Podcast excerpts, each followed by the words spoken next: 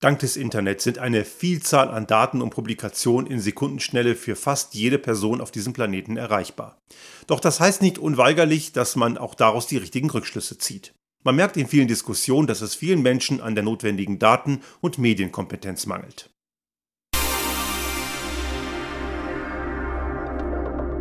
Der Restart Thinking Podcast. Ideen und Lösungen für die Transformation der Wirtschaft und Gesellschaft für das 21. Jahrhundert.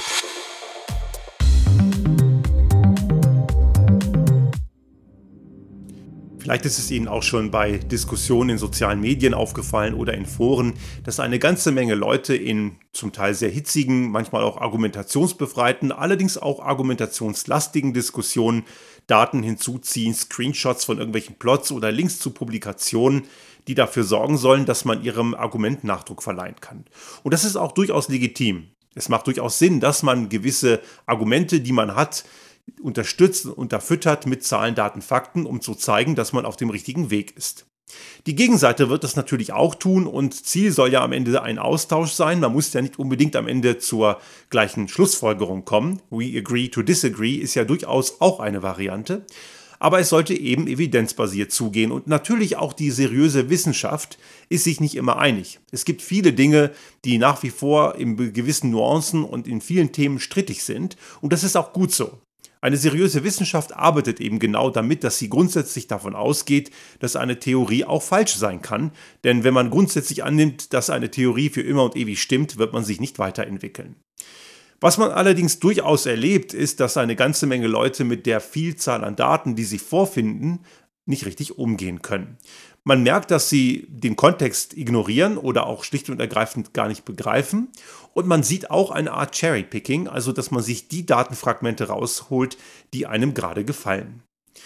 Das Problem gibt es nicht nur im Kontext der zivilgesellschaftlichen Diskussion, sondern auch in der Wirtschaft. Auch hier gibt es eine Vielzahl an Daten, die Tag für Tag generiert werden. Man nennt das Ganze in der Wirtschaft Reporting, also eine Reporting-Struktur ist in vielen Unternehmen, erst recht in Konzernen, nicht nur benötigt und gewollt, sondern auch zum Teil verpflichtend. Aber auch dort gibt es eine Menge Missverständnisse, wie Leute mit Daten umgehen. Daten sind oder Kennzahlen im Kontext der, der, der, der Wirtschaft sind ein völlig sinnvolles und valides Mittel, um gewisse Dinge begreifbar zu machen. Die Realität, die uns umgibt, die ist viel, viel komplexer, als wir Menschen es uns überhaupt vorstellen können. Und Daten helfen uns, diese Welt zu abstrahieren, begreifbar zu machen und dass wir daraus gewisse Rückschlüsse ziehen können und Entscheidungen treffen. Aber Daten und Kennzahlen sind eben keine Realität. Sie sind nur ein Hilfsmittel, um diese komplexe Realität zu begreifen. Daher ist es umso wichtiger, dass wir hier den Gesamtkontext von Daten, wie sie entstehen und wo die Grenzen sind, auch wirklich begreifen, weil wir sonst auf falsche Rückschlüsse kommen und damit falsche Entscheidungen treffen. Wie so oft liegt die Wahrheit hier nicht immer bei Schwarz und Weiß. Und deswegen ist es gerade wichtig, diesen Kontext verständlich zu machen. Ich möchte im ersten Teil der heutigen Folge erstmal darauf eingehen, was so im zivilgesellschaftlichen Kontext passiert und das Ganze auch anhand von ein paar Beispielen, die ich selber auch sehr gut kenne. Dabei gibt es eben eine ganze Menge Missverständnisse und ich bin oft erstaunt, wie sehr Leute nicht in der Lage sind zu begreifen, was sie dort eigentlich tun, obwohl ich davon immer ausging, dass man gewisse Dinge auch in der Schule gelernt hat. Jemand mit einer naturwissenschaftlichen Ausbildung hat vielleicht gewisse Vorteile. Auch da habe ich erlebt, nicht jeder hat diese Ausbildung irgendwie noch im Sinn, wahrscheinlich vergessen, weil auch dort gibt es manchmal emotionale Interessen, die die Sachlage dann am Ende überschreiben. Es gibt ja auch Physiker, die die Klimakrise leugnen oder die Kernkraft favorisieren. Deswegen muss man auch da davon ausgehen, dass dort andere emotionale Interessen anscheinend mehr wiegen als Evidenz. Aber trotzdem gibt es unter Naturwissenschaftlerinnen und Wissenschaftlern eher die Tendenz, eine gewisse Datenkompetenz zu haben. Auch eine Medienkompetenz im wissenschaftlichen Kontext ist in der Tendenz ausgeprägter. Es gibt andere Disziplinen, die können das natürlich auch, aber es ist nicht so stark ausgeprägt wie zum Beispiel bei den Naturwissenschaften. Aber letzten Endes ist es egal, was man gelernt hat. Es ist letzten Endes wichtig, wie kritisch man der Datenlage, die man hat, gegenübersteht. Und kritisch heißt nicht leugnend. Kritik bedeutet immer noch, dass man fakten- und evidenzbasiert argumentiert, während Leugner Fakten einfach wegwischen, die ihnen nicht passen. Ein ganz besonders deutliches Phänomen konnte man natürlich die letzten zwei Jahre während der Pandemie sehen. Dort haben eine ganze Menge Leute Daten verwendet und haben dabei versucht, auch ihre These sichtbar zu machen und greifbar zu machen, aber oft das Gegenteil erreicht. Ein sehr häufiges Beispiel, was man dort beobachten konnte, war so in der Zeit der Delta-Variante, allerdings bei der Omikron-Variante mit leicht verschobenen Rahmenbedingungen ist das immer noch sichtbar, als es damals um die Hospitalisierung von Menschen geht, in der Frage, ob diese Menschen geimpft oder ungeimpft sind. Lange Zeit war ja der Trend etwa so, momentan sind ja die Hospitalisierungen nicht mehr ganz so hoch, aber die waren eine Zeit lang sehr hoch. Auch die Intensivstationbelegung war extrem hoch, die war im Anschlag. Und zwei Drittel der Menschen dort, Pi mal Daumen, waren die Ungeimpften und geimpfte Menschen waren etwa ein Drittel. Das gaben die Daten ganz eindeutig her. Natürlich gab es dort auch eine Schwurbler-Szene, die auch solche Fakten immer geleugnet hat. Aber das sind die Daten, die ganz eindeutig diesen Trend zeigen.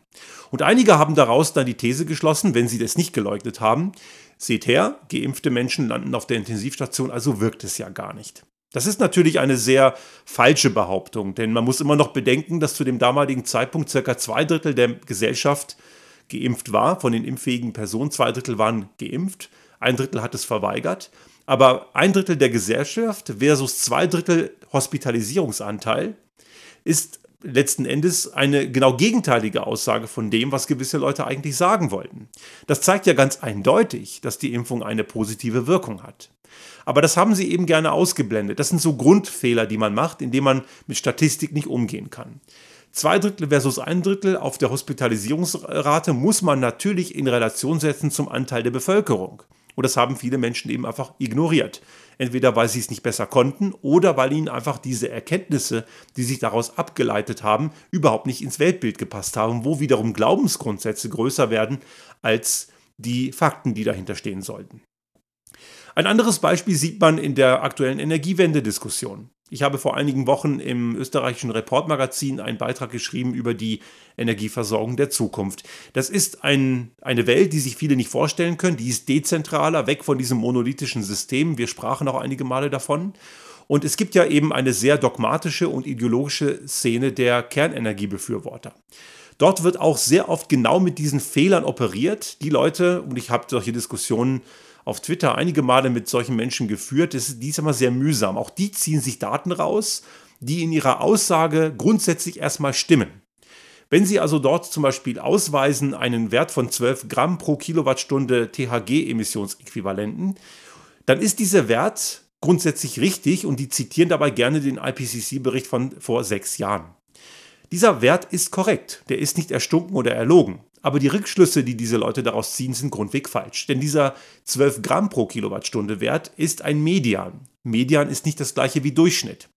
Der Durchschnitt in diesem konkreten Fall liegt irgendwo im Bereich der Mit-40er, also 45, 46 Gramm pro Kilowattstunde ist der Mittelwert. Und jetzt kann man anhand dieser Fakten schon sehen, dass es anscheinend und unter den vorliegenden Daten, die dem IPCC-Bericht zugrunde lagen, ist also die Hälfte der Datensätze kleiner 12 Gramm und die andere Hälfte größer.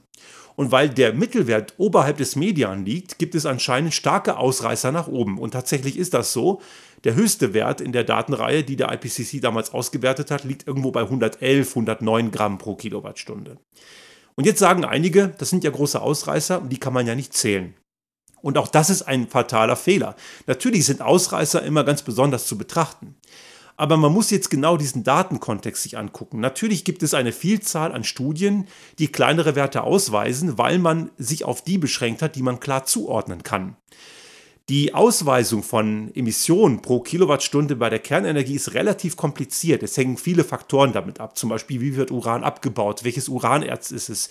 Wie wird es angereichert? Und so weiter. Und das Ganze kann man mehr oder weniger quantifizieren. Und dabei liegt man oft im Bereich von unter 50 Gramm pro Kilowattstunde. Dort liegen die meisten Werte, weil man sie klar benennen kann. Es gibt allerdings noch eine große Unbekannte, nämlich die Entsorgung. Und die ist auch sehr, sehr emissionsintensiv. Wenn also Kernenergiebefürworter sagen, dass die Entsorgung keine Rolle spielen würde, dann sagen sie nicht die Wahrheit, denn die Entsorgung kennen wir bis heute noch nicht. Sie ist nicht quantifizierbar. Es gibt nur sehr grobe Schätzungen. Und die Zahlen, die stärker nach oben gehen, versuchen das in Ansätzen mit zu quantifizieren. Die sagen aber auch, dass diese Daten sehr ungenau sind. Aber dennoch sind diese Effekte da. Man kann also nicht einfach sagen, weil mir diese Zahl von größer 100 nicht gefällt, blende ich sie einfach aus. Das ist nicht Datenkompetenz. Wenn wir also in einer Messreihe Daten rausnehmen, müssen wir auch klar erklären, warum wir das tun. Ich hatte vor einigen Wochen bei einem Projekt eine ähnliche Situation. Wir haben Zykluszeiten gemessen in einem automatisierten Prozess. Und natürlich möchten wir dabei verstehen, in einer Zykluszeit, das ist also die durchschnittliche Zeit von einem Gutteil zum nächsten Gutteil, exklusive Störungen.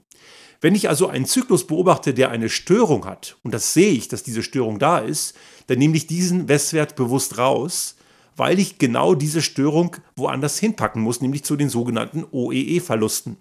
Das sind also Verluste, die ungeplant sind und deswegen ist diese Messung nicht aussagefähig für die Frage, welche Zykluszeit habe ich tatsächlich, also wie sieht die Zeitdifferenz von Gutteil zu Gutteil ohne Störungen aus. Dann nehme ich diesen Wert bewusst raus und ich kann es auch erklären.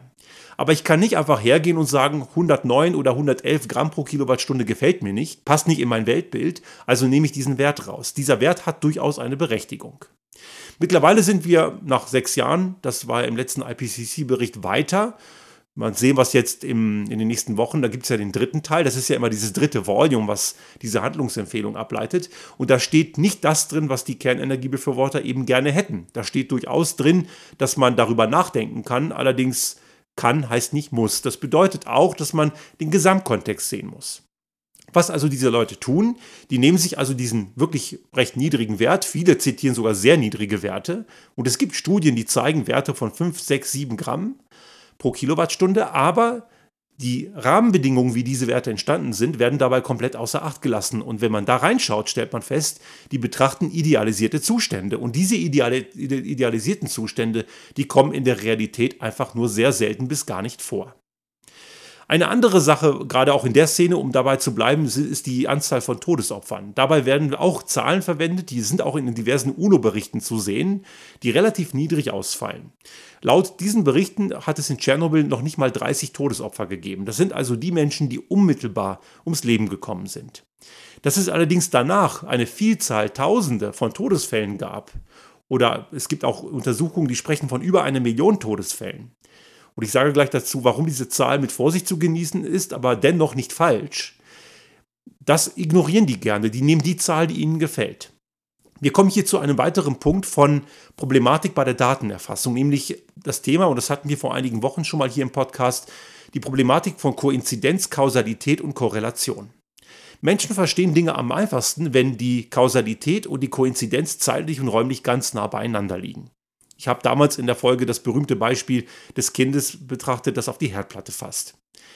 Das ist auch da so. Wenn der Reaktor damals in Tschernobyl, als er explodiert ist, gab es Menschen, die waren unmittelbar in der Nähe und die hat es sofort getroffen. Und die waren auf der Stelle tot und die zählt man. Dass eine ganze Menge sogenannter Liquidatoren danach an der Strahlenkrankheit verstorben sind und einige wiederum danach an Krebserkrankungen, das wird dabei ignoriert. Aber die Datenlage erfasst eben nur diese unmittelbaren. Das heißt aber nicht, dass es die andere nicht gibt. Und deswegen sind realistische Zahlen deutlich, deutlich höher. Und diese realistischeren Zahlen, die kann man auch belastbar sehen, sind im Bereich von 40, 50.000. Das sind deutlich mehr. Wie kommt jetzt allerdings ein Wert zustande, der im Bereich von über einer Million liegt? Das kommt daher zu, dadurch zustande, dass es natürlich auch Effekte gibt, die viel weiter in der Zukunft danach lagen. Also wenn jemand nach diesem Unglück in der Steiermark oder im Bayerischen Wald oder in der damaligen Tschechoslowakei Pilze oder Wildschwein gegessen hat und danach an Krebs erkrankt und verstorben ist, besteht eine recht gewisse Wahrscheinlichkeit, dass das was mit diesem Reaktorunglück zu tun hat. Aber das lässt sich nicht mehr unmittelbar direkt nachweisen. Es gibt nicht mehr diese direkte Koinzidenz. Aber trotzdem gibt es diese Kausalität und wir können diese Kausalität deswegen nicht ausblenden. Aber die Unschärfe wird extrem groß. Das heißt, diese 1,4 Millionen, die auch als Zahl im Raum steht, ist nicht direkt kausal erklärbar. Es ist eine sehr grobe Abschätzung. Und auch das ist eine seriöse Zahl, aber sie besagt auch, dass es Unsicherheiten gibt. Das heißt, die Fehlerquoten, die Fehlerbalken in diesem Bereich sind sehr, sehr hoch. Trotzdem gibt es diesen Zusammenhang. Ich habe in meiner Diplomarbeit damals ähm, ein Objekt untersucht in der Astrophysik, eine sogenannte superweiche galaktische Röntgenquelle, also ein Doppelsternsystem, das sich innerhalb unserer Milchstraße befindet. Und ich habe im Rahmen dieser Arbeit auch die Entfernung abgeschätzt. Und die Entfernungsabschätzung war zwischen 1200, 1300 bis zu 1800 Lichtjahren. Und jetzt kann man sagen, das ist ein sehr breites Spektrum. Ja, das ist es. Aber es ging aufgrund der vorliegenden Daten nun mal nicht besser. Also habe ich das genommen, was ich hatte. Und das sind genau solche Abschätzungen, die man dann zugrunde legen kann. Es wäre falsch zu sagen, es sind 1800 Lichtjahre. Und es wäre auch falsch zu sagen, es sind 1200 Lichtjahre. Es macht auch keinen Sinn, einen Mittelwert zu nehmen. Ich muss am Ende schauen, wie, sieht die, die, wie, wie groß sind die Fehlerbalken und wie groß ist das Rauschen dieser Messreihe. Und genauso muss man mit anderen Daten auch umgehen. Man darf also nicht dieses Cherry-Picking machen und am Ende nur die Daten rauspicken, die einem gerade in den Kram passen.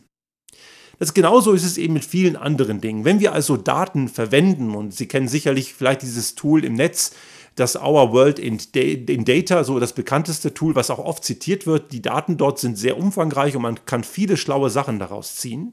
Man muss allerdings dabei immer berücksichtigen, wie diese Daten zustande gekommen sind und wie diese Daten, die man dort findet, im Zusammenhang zu sehen sind mit anderen.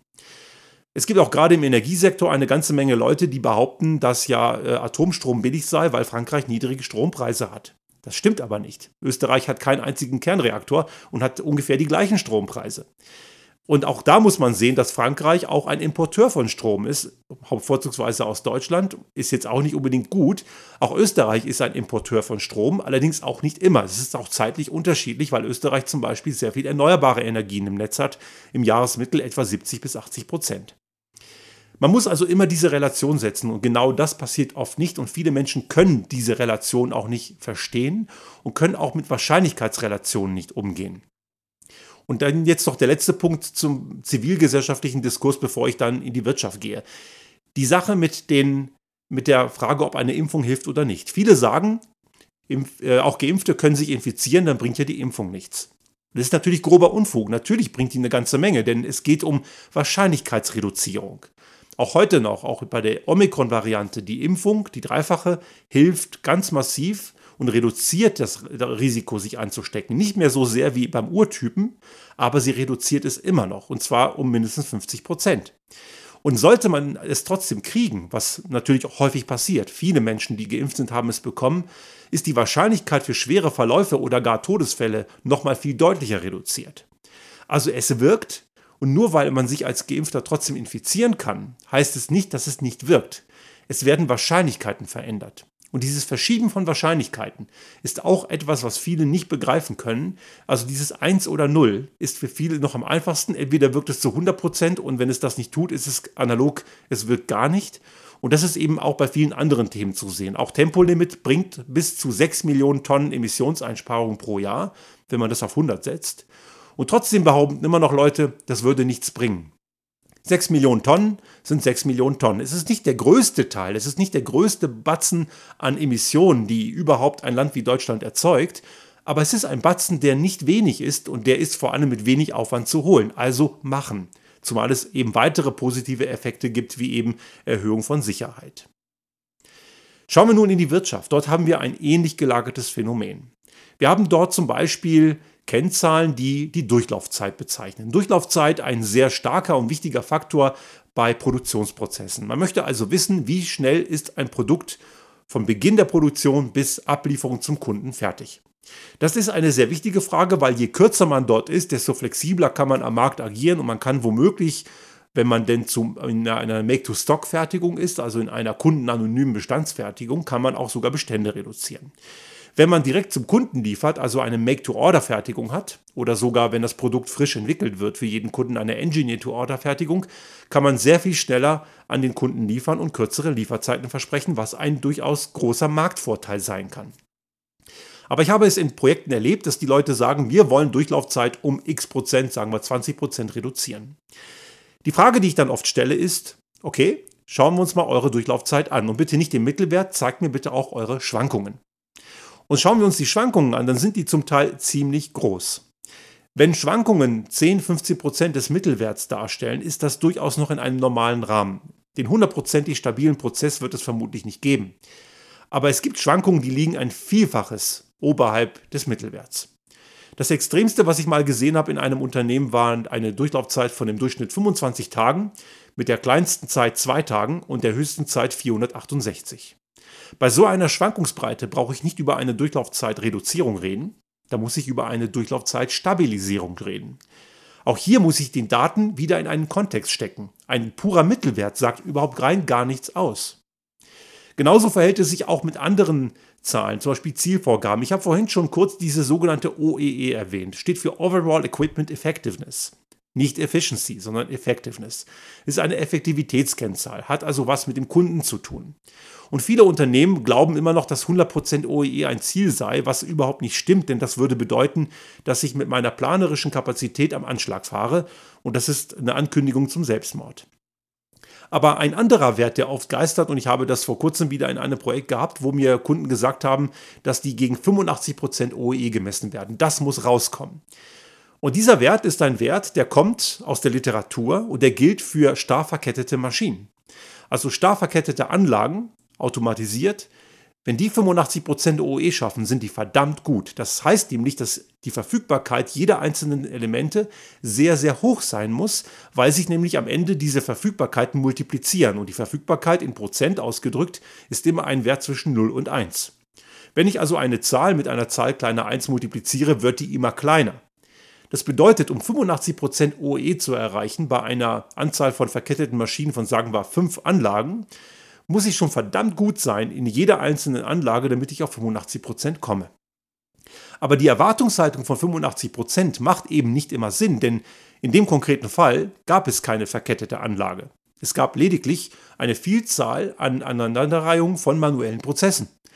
Da kann ich über ganz andere OE-Verfügbarkeiten reden und eine OEE hat am Ende immer einen Kundenbezug. Ich kann also mit dieser Verfügbarkeitskennzahl mit 80% sehr, sehr gut sein und ich kann mit 90% schlecht sein. Es hängt letzten Endes davon ab, welche OEE ich erreichen muss, um den Kundenbedarf zu erfüllen.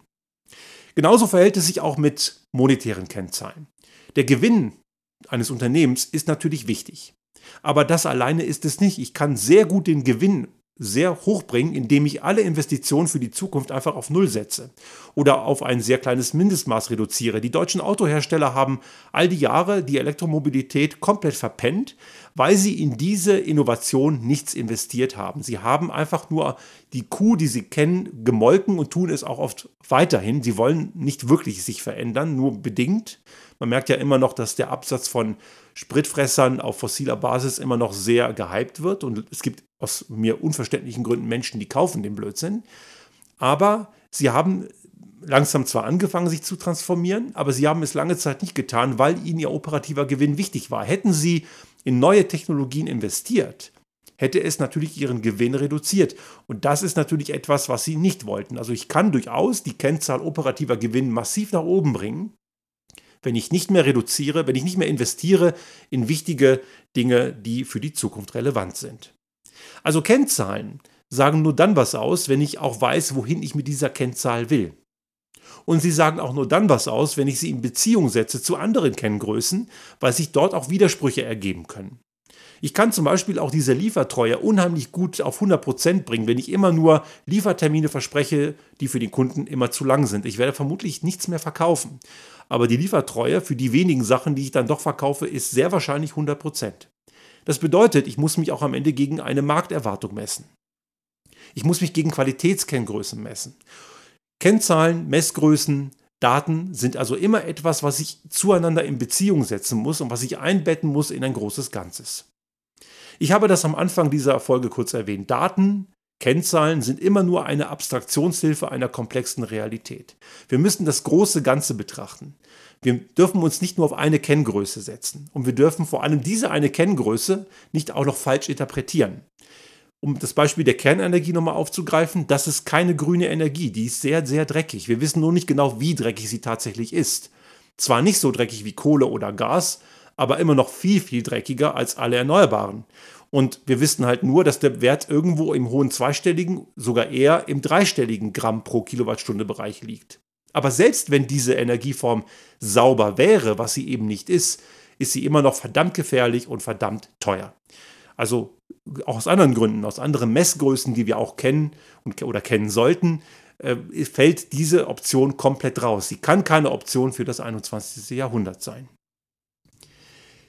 Kurze abschließende Bemerkung zum Thema Medienkompetenz. Das hat was damit zu tun. Es gibt eine ganze Menge eben Medien, die nehmen solche Zahlen, Daten, Fakten auf und packen sie in einen Kontext. Diese Medien muss man auch auf ihre Verlässlichkeit hin überprüfen. Es gibt eine ganze Menge Blogs und auch äh, Printmedien, die wirklich mit echten Zahlen, mit korrekten Zahlen falsche Dinge interpretieren. Und das muss man auch erkennen. Wer steckt dahinter? Wer hat dort ein Interesse? Und wenn natürlich gewisse Lobbyverbände Zahlen, die in sich stimmen, falsch interpretieren, haben sie natürlich ein gewisses Interesse daran, dass sie falsch interpretiert werden. Dann sind natürlich Cross-Checking-Sachen oder gewisse Fakt, Faktenchecks von anderen Plattformen und da gibt es ja reichlich, wie zum Beispiel Mimikama oder Korrektiv und viele andere, aber auch unabhängige Institute, die nicht von irgendwelchen Lobbyisten bezahlt werden, die könnten das gegenprüfen. Und es ist natürlich schwierig, wenn natürlich unabhängige Einrichtungen, wie zum Beispiel das DIW, gewisse Artikel veröffentlicht und ein Lobbyverband sagt dann, wir haben das geprüft und es ist falsch. Weil der Lobbyverband natürlich gewisse Interessen hat. Da muss natürlich eine gewisse Skepsis angebracht sein und auch die fehlt vielen Leuten in vielen Situationen. Medien also sind der nächste Schritt. Und wem die Medien zu unklar sind, der kann sich heutzutage ohne Probleme die Rohdaten beschaffen. Viele, viele Daten sind frei im Netz verfügbar. Die kann man sich so ungefiltert runterladen und dann kann man mit ihnen arbeiten.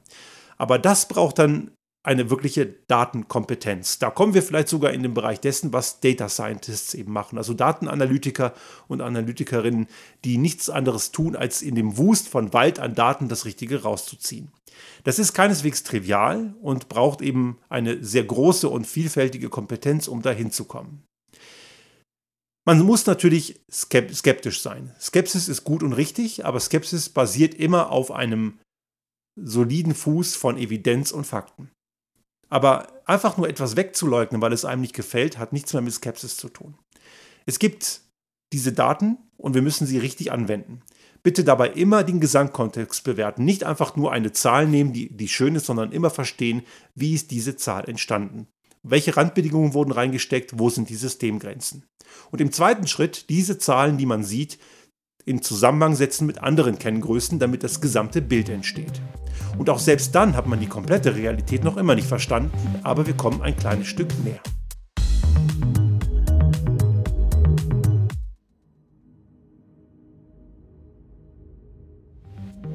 Sollte Ihnen unser Podcast gefallen haben und Sie auch künftig keine Folge verpassen wollen, dann abonnieren Sie uns einfach auf den gängigen Kanälen wie zum Beispiel iTunes, Spotify oder anderen Podcast-Hostern oder auch auf unserem YouTube-Kanal finden Sie immer mit dem einen Tag Verzögerung die aktuelle Folge unseres Restart Thinking Podcast und selbstverständlich freuen wir uns in Zeiten der Aufmerksamkeitsökonomie über das eine oder andere Like.